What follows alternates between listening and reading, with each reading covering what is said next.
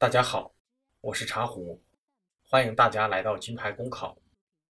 我们今天的内容是组织管理的宣传类题型。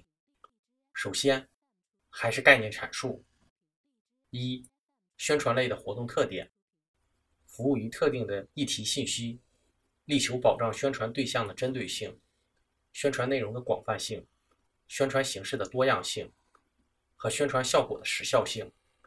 能够让受众积极参与，并了解宣传主题，使宣传主题能够深入人心，获得良好的宣传效果。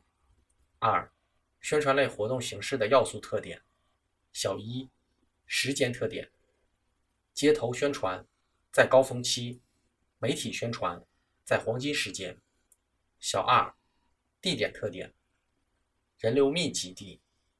小三、人物特点。本单位宣传人员、媒体、报纸等。小四，物品特点，宣传资料还需要相应的桌椅、食品、饮用水和其他材料。小五，财力特点，根据活动形式预估财务预算。三，宣传类活动形式的阶段特点。小一，准备组织。前期阶段，确定宣传方式，明确宣传途径，制定宣传资料。小二，协调控制。中期阶段，宣传过程中，注意安全的维护，保障宣传对象能够积极参与。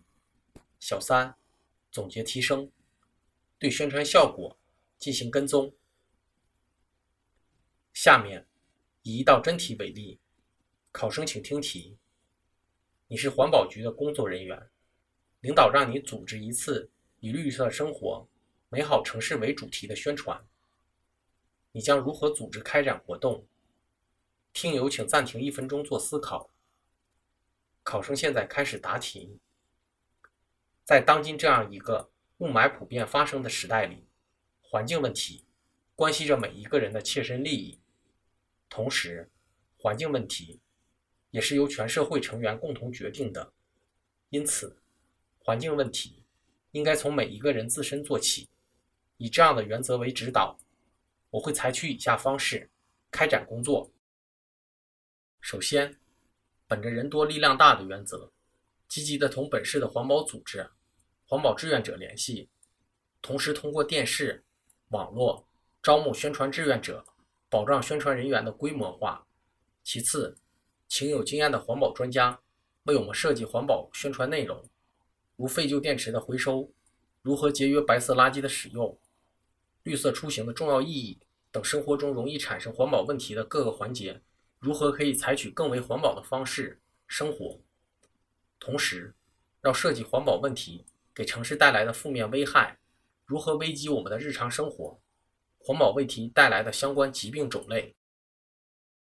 再次，本着绿色宣传的理念，确定宣传方式为媒体宣传、街头普及宣传常识以及讲座宣传三种形式进行宣传。其中，媒体宣传要做好宣传片的录制工作，以及本地各网络社群的宣传。街头普及宣传常识，以舞台讲解环保常识，间歇性。抽奖环保礼品的形式开展讲座的对象，以学校、机关单位、大型企业为主。根据以上内容，确定整体的预算花费，报领导审批。在得到领导同意后，我会按照计划开展工作。在实际工作中，应注意做好以下问题：一、从宣传工作开始第一天，要对城市整体环保数据。进行统计，确定各项可检测的污染数据、垃圾排放数量、分类垃圾投掷的违规比例等等。二、做好前期培训工作，让宣传人员能够充分熟悉宣传内容，流畅表达宣传主题。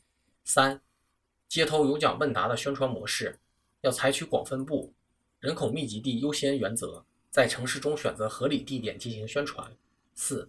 宣传片的录制要和电视台的相关同志进行协调沟通，吸取经验，选择老百姓爱看、可以接受的形式进行拍摄，并在本地电视台的多时段进行播放，保障受众群体数量，同时将宣传短片传递给各类网络社群、微信公众号进行发布。五、认真做好与学校、机关单位、大型企事业的沟通工作，认识到学生是祖国的未来，培养下一代的环保意识，不仅可以让学生们从小树立环保理念，更要培养让学生可以带动家长、祖父母的环保意识提高和增强。在对学校、机关单位、大型企业的宣传中，要根据性格特点选择相关人员，以求最好效果。最后，将整体的宣传情况汇总写成报告，报领导批准。下面说说我在作答这道题的几个考虑：一、宣传形式最好不要采取传单形式，因为有可能我们的宣传本身就会造成污染；二、宣传效果的可检验性，这一点很关键，是我们的题目是否有亮点的关键。也就是说。我们不能自说自话，我们的效果要从实践中检验，而数据才是唯一说话的标准。三、网络社群宣传、公众号宣传是跟上时代的脚步，现代人们根据各种爱好的社群分类，已经成为社群的主流，答案也要与时俱进。四、对学校的宣传是很有特色的，一个人。可能影响一家人，特别是这个孩子为主的年代里。好的，今天的节目就到这里，期待你的进步。公考路上你不孤单，金牌公考与你相伴。